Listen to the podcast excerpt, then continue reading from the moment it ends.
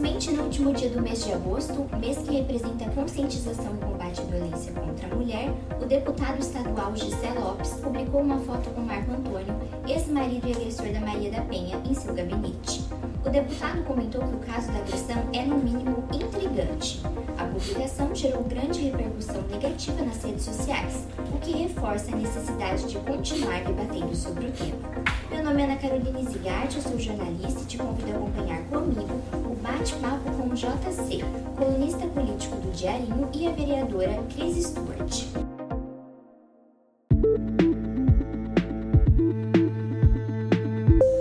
Ouça agora o podcast Bom Dia Diarinho. Bem-vindo, JC. Hoje temos uma convidada participando com a gente do Bom Dia Diarinho, a vereadora Cris Stewart. Seja bem-vinda.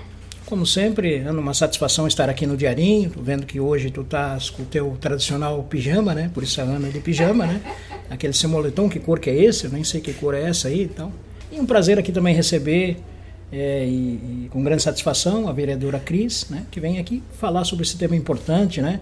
É, teve um mês agora de agosto que fez o mês, o agosto lilás, né? De combate, conscientização contra a violência contra a mulher. Seja bem-vinda, vereadora. Um prazer estar aqui na presença de vocês duas. Antes de começarmos o nosso bate-papo, quero falar sobre o caso da Maria da Penha Maia Fernandes, a mulher que virou um símbolo na luta contra a violência à mulher. Vítima de dupla tentativa de homicídio em 1983, primeiro Marco Antônio deu um tiro nas costas dela enquanto ela dormia, ataque que a deixou paraplégica. Meses depois, quando ela saiu do hospital, ele tentou eletrocutá-la durante o banho. O primeiro julgamento só aconteceu oito anos depois, e a sentença de 15 anos não foi cumprida. Só após 19 anos e 6 meses de luta por justiça que ele foi preso e cumpriu apenas dois anos de prisão em regime fechado. A negligência da Justiça e do Estado levaram à construção da Lei Maria da Penha, que foi sancionada em agosto de 2006. Por conta disso, o mês de agosto é dedicado à conscientização e combate à violência contra a mulher. Sobre a publicação do deputado, o Ministério Público emitiu uma nota de repúdio sobre o caso. A postagem foi apagada e GC até fez um vídeo dando explicações sobre a visita. O que vocês acham da postura do deputado catarinense? A publicação dele ironiza e coloca em dúvida a história da luta da mulher que simboliza esse combate à violência no Brasil? Eu acho que além dele colocar em dúvida a justiça, né? Que se ele foi condenado a 19 anos, com certeza ele passou por todas as etapas do é, processo judicial. judicial é. Né? E se é intrigante, ele colocou em dúvida o que houve na justiça. E é, independente do outro lado da história, né? Eletrocutar uma mulher ou dar um tiro, independente de ser uma mulher ou qualquer outra pessoa, né? ele realmente pagou um preço muito barato por tudo que ele fez. E o deputado foi muito infeliz na fala dele poderia ter ficado de boca fechada. Isso é verdade. E ter, infelizmente, recebido uma figura como essa, que, né, que é representativa da, da violência contra a mulher, e como a própria vereadora coloca, né? O que, que pode ser. O que, que pode ter de integre, Vamos lá de novo, me ajuda aí. Que pode ser intrigante. Por isso que a gente precisa das mulheres, não é verdade? então, tipo assim, numa pessoa que, é, como ela diz, ela trocutou e deu um choque nas costas. Que história que pode ter diferente? Ela xingou ele? Ela não deixou queimar o arroz? Ela não limpou a casa? Pelo amor de Deus, né? Foi uma infelicidade enorme, mas é como eu coloquei no meu blog e reafirmo, né? Esse é um erro pelo histórico de, de falas, principalmente infelizes contra as mulheres. Como os parlamentares percebem o machismo no ambiente do legislativo? Em qualquer ambiente, né? tanto no legislativo, acho que quanto no executivo ou fora. Ser mulher tem que andar uma milha mais do que um homem. Penso que a gente é menos ouvida, né? Parece que a nossa opinião é menos importante e às vezes ah, fazem a gente se sentir um pedaço de carne. É uma coisa que eu luto muito. Eu acho que a mulher pode ser bonita, pode se arrumar, pode. Mas ela não é um pedaço de carne. Ela tem que ser vista como qualquer homem, como qualquer pessoa que tenha capacidade para fazer um ser, a mesma coisa. Um ser individual, independente do sexo também. Mas, vereadora, não acha também que existe também hoje uma falta de conscientização das próprias mulheres, e no caso a vereadora, não estou colocando isso como culpa, mas também não também como missão, de as mulheres conscientizarem mais as mulheres da participação, no caso, por exemplo, da política, como tu mesmo coloca, que a gente é menos ouvida tal, porque hoje parece que falta uma conscientização de que as mulheres não acreditam nas mulheres. Tanto é que diversas candidatas e a gente acaba elegendo muito poucas representantes. Ser mulher na política é muito difícil, tá? Já tá assim. Não, eu, eu acredito, dizer, mas não... é, romper esse ciclo, romper não, essa situação. Não só por causa da questão política.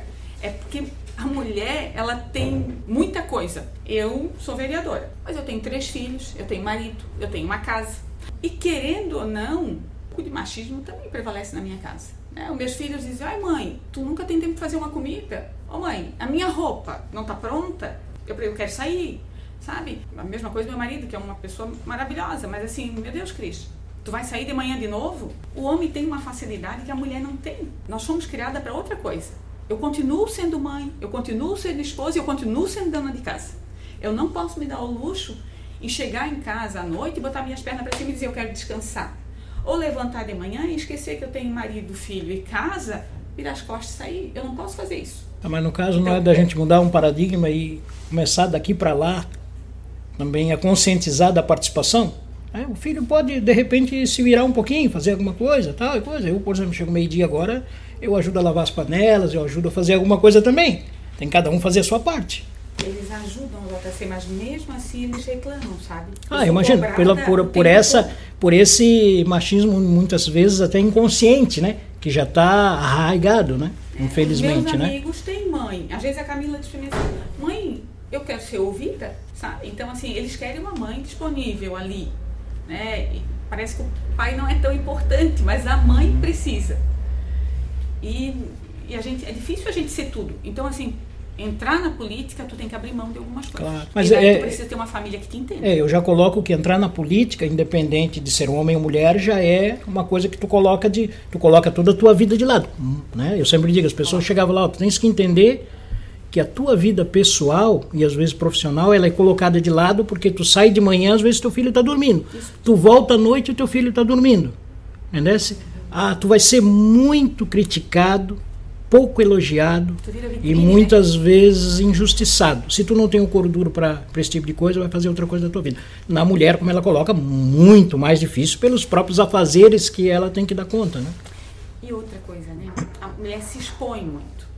Então, assim, ó, nesse período meu de política, às vezes eu brinco com meu marido em casa. Eu me arrumo um amante toda semana diferente, sabe? Porque assim, parece que mulher não tem competência. Mulher tem amante, tem que ter um homem por trás dela para poder ela crescer. Hoje, eu posso dizer para vocês assim que eu construí uma imagem diferente, mas eu tive que aguentar muita coisa, né? Eu às vezes até eu brinco e o, o JC conhece bem o Selmo, meu marido é uma pessoa maravilhosa e muito aberta, né? Então, e, e eu gosto de jogar limpo. Então eu dizia para ele assim, ó, ó, te prepara porque essa semana o amante da vez é esse. Semana que vem é outro. Porque era isso que as pessoas entendiam. Eu era um, um pedaço de carne novo ali, que provavelmente estava ali porque me relacionei com alguém e daí me ajudou, me colocou ali. E a culpa disso é das mulheres também. A culpa disso é das mulheres. Porque a gente busca uma liberdade da forma errada.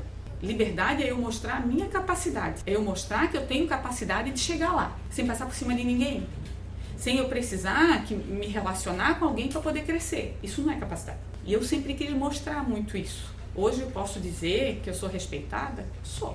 Tive que brigar muito, como eu disse para o JC agora pouco, briguei muito. É, e eu tive que mostrar que eu tinha palavra, que eu tinha força e que eu tinha capacidade, como qualquer homem. Mas a gente tem que saber que eu não tenho condição de ser igual a ele na totalidade. Não sou. Eu tenho as minhas limitações e ele nunca vai ser igual a mim. Ele vai ter as limitações dele. E daí, inclusive nos relacionamentos, a mulher se perde. Hoje a gente vê, eu estava vendo só esse ano 20 feminicídios em Santa Catarina. Por que será que está morrendo tanta mulher? Por que, vereador? Porque a mulher está se atrevendo mais. Antes a mulher apanhava e ficava quieta, porque era normal a mulher apanhar. Era, mulher, era normal a mulher sofrer violência. Porque a mulher foi feita para isso, para casar e aguentar toda a situação, para criar os filhos. É isso, família. É importante que as mulheres estão acordando, de certa forma, e pagando um preço por isso. Pagando um preço por isso. Alguém teve que pagar um preço para que os outros, é a história dos outros viesse mudando. Infelizmente é assim. E a mulher vem pagando um preço para que as outras acordem. E eu falo assim, ó, eu não gosto do papel de vítima da mulher. Eu não gosto. Eu acho que a mulher tem capacidade. A Maria da Penha é o maior exemplo disso. Apanhou, tá numa cadeira de roda, passou tudo de ruim. Mas olha quem ela é. Olha o que ela se tornou. Ela podia ter, ah, coitada, podia ter sido a coitada da história e ter ficado lá no canto dela sofrendo. Não, ela mostrou que ela é capaz e ainda teve a capacidade de conseguir ajudar outras mulheres. E é isso que está faltando, sabe?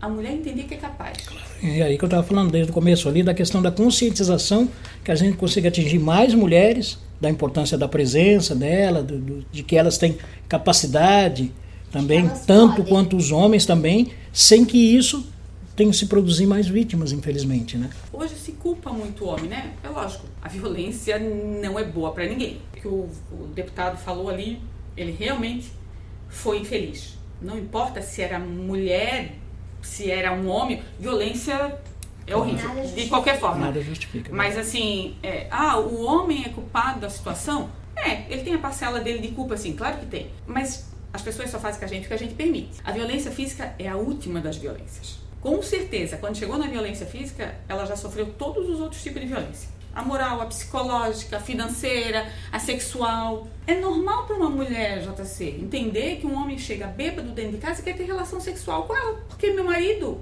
Mas isso não é normal? Isso é um estupro? Mas uma mulher casada vê dessa forma? Não vê.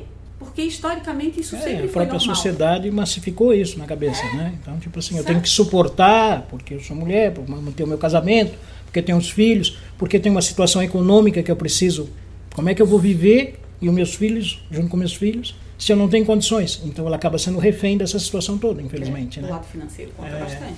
A Procuradoria da Mulher lá na Câmara, a gente instituiu lá o programa do Espaço de Orientação à Mulher e o que a gente pediu, o objetivo era esse mesmo, sabe? Que as mulheres fossem orientadas e que a gente conseguisse já encaminhar elas para o mercado de trabalho. Porque o maior problema das mulheres que sofrem violência e continuam sofrendo é a questão financeira que, que eu vou fazer agora, né? Se eu sair dessa, dessa Claro, tanto é que às vezes sofre uma violência física extrema, tal e coisa, que acaba a própria mulher chamando a polícia, os vizinhos chamam a polícia, e quando chega lá ela não quer representar contra o agressor, porque aí naquele tempo ela já pensou, mas como é que vai ficar a minha situação? E agora? É, e agora? Infelizmente, né? Você sabe que hoje eu, eu tive conversando com o pessoal da Polícia Militar, esse ano, de janeiro a junho, tem 400 medidas protetivas que a Polícia Militar acompanha, Rede Catarina. Isso nós estamos falando de Santa Catarina? De Itajaí. De Itajaí. 400 loucura, medidas né? protetivas, que são daí as mulheres que representaram, que tocaram para frente. Né? Fora as que não levaram adiante. E eu posso te garantir que a maioria não leva adiante. Então a gente pode dizer que isso é talvez mais do que o dobro, né? Com toda certeza. E esse espaço de orientação foi lançado agora recentemente. As mulheres conhecendo esse, esse apoio, desse espaço, desse encaminhamento, possam se sentir mais seguras para levar adiante as denúncias? Na verdade, a ideia do espaço é, ajudar essas mulheres que sofreram violência e que precisam de um apoio é, tanto psicológico quanto jurídico para que elas saibam o caminho. A gente teve reunião com algumas instituições como a DPCAM da Polícia Civil, a GPCAM, a Polícia Militar, a OAB, algumas instituições, a, a Casa das Anas, e o que elas colocaram é que as mulheres se sentem perdidas. Elas não sabem o que fazer. Se tu sai com o filho, aí tem a questão da guarda das crianças, né? Quem vai ficar com a guarda? O filho é muito usado numa separação, né? Ou a mãe ou o pai acabam usando a criança para poder afetar o outro. Então, é, a mulher não sabe. Aí ela vai num lugar, ah, isso não é aqui, tens que ir lá no outro. Ah, vai no outro, não nós não fizemos isso. Quanto tipo de violência que ela já sofreu? Além de sofrer violência em casa, ela sofre violência dentro do serviço público, que fica sendo jogada de um lado para o outro. Então, o objetivo da Câmara era que a gente pudesse orientar, encaminhar, e como a gente vai ter o balcão de emprego ali também, que a gente já pudesse ser colocado ali um espaço também para atender essas mulheres isso. também. Então, vai ser uma coisa que vai funcionar, vai ser na prática mesmo, nada floreado e não, nada que. Não bonito e legal, que tem aquele programa lá, ó, tem um programa lá na Câmara, mas não funciona. Não, não, isso é uma coisa minha mesmo. É são, são coisas que eu Vai ser um desafio que tu vai encarar e vai fazer acontecer. A da mulher também é uma luta sua, né? É, na Secretaria da Promoção da Cidadania, eu pedi para que o, o, secretário fizesse a mesma coisa. Se eu queria um programa, aí lá tem psicóloga, uhum. pedi para que essas mulheres que uh, sofrem medida protetiva e a gente já conversou com o juiz da, que cuida da vara da mulher, da mulher vítima de violência, para que essas mulheres fossem encaminhadas para ali. Vai ter terapia, terapia em grupo, vai ser tratada só, uh, individual também com a psicóloga. A gente tem assistente social também para fazer encaminhamento para o mercado de trabalho. Vamos fazer curso, até já conversei com a, a secretária, a diretora, na verdade, da FEAP, para que a gente possa oferecer capacitação que, qual, no que, que essa mulher se encaixa, qual é a área que ela se encaixa. Porque não dá pra gente colocar, ah, eu, eu tenho esse emprego, mas a pessoa às vezes não se encaixa naquilo ali. Claro. Então vamos capacitar essas Dentro mulheres. Da, da realidade delas, é, né? Para que elas possam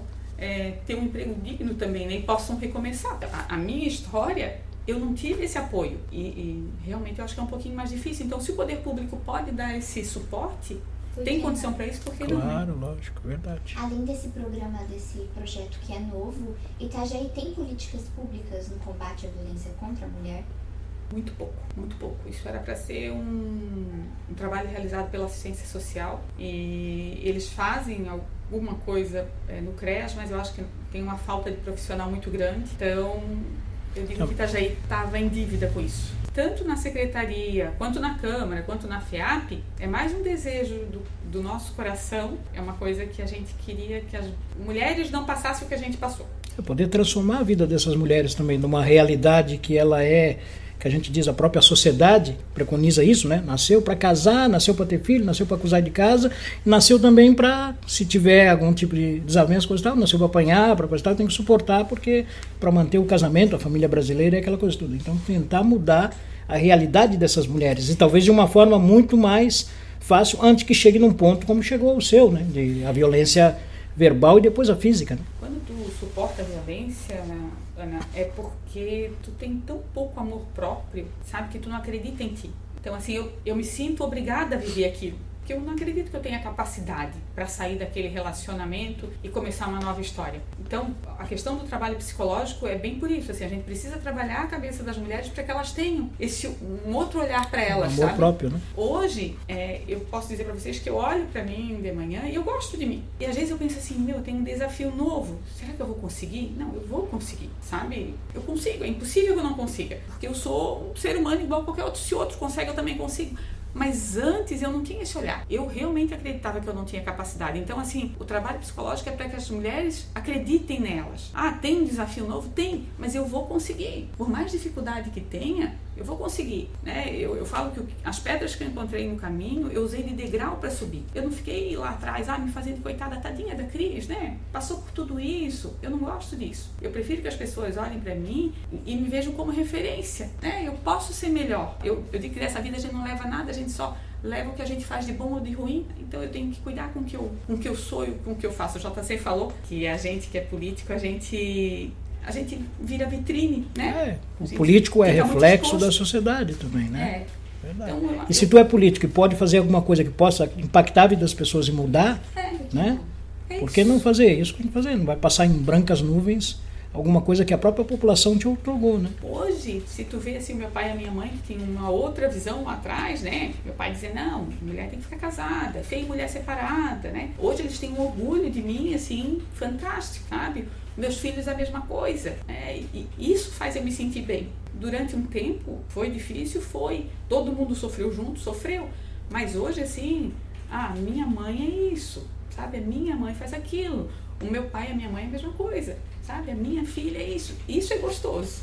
É, tanto é que nessa caminhada toda, não só tu saiu desse, desse tipo de, de, de situação que tu vivenciava, de violência, de achar que era tudo aquilo e, e, tu foi estudar, se formou, hoje é advogada, se elegeu vereadora, né? Então é um exemplo para as pessoas e principalmente para as mulheres também, né? Cris, e o que você poderia deixar de mensagem para as mulheres que estão nos ouvindo e quem sabe se alguma vivencia uma situação dessa? Eu diria que ela tem que acreditar nela. Acreditar que tudo na vida da gente é possível. Eu não, eu não sou muito de sonhar, né? Mas eu, se eu tenho uma meta, eu tenho que acreditar em mim, dizer eu vou conseguir. Se eu não acreditar em mim, eu não posso cobrar isso de ninguém que está ao meu redor. Se eu me vejo feia, todo mundo que está ao meu redor vai me ver feia. Se eu me vejo incapaz, todo mundo que está ao meu redor vai me ver incapaz. Então, assim, a forma que eu me vejo é a forma que os outros vão me ver. Então, eu me vejo capaz, eu me vejo bonita, eu me vejo inteligente. E é isso que a mulher tem que se ver, ela tem que acreditar, ela tem que se amar. A pessoa mais importante da vida dela tem que ser ela. Muito obrigada, vereadora, pela disponibilidade, pela participação no Dia Diarinho. JC, muito obrigada. Concordo com tudo que a vereadora disse e ela até reafirma também, inteligente, bonita, coisa e tal. E ela disse, se vê feio, as pessoas vê feio. E às vezes, vereadora, o que, que eu faço? Às vezes eu me vejo feio e será que eu sou mesmo ou não? Hã? O beleza é uma coisa subjetiva. Mas foi um prazer aqui conversar com a nossa jornalista Ana Zigar, nossa Ana de pijama, e com a vereadora Cris aqui, e mandar aquele nosso recado que eu não posso esquecer nunca. Parabéns, Selmo. Obrigada, tá? Acompanhe notícias sobre esse e outros assuntos no site diarinho.net e nos siga também nas redes sociais. Até a próxima!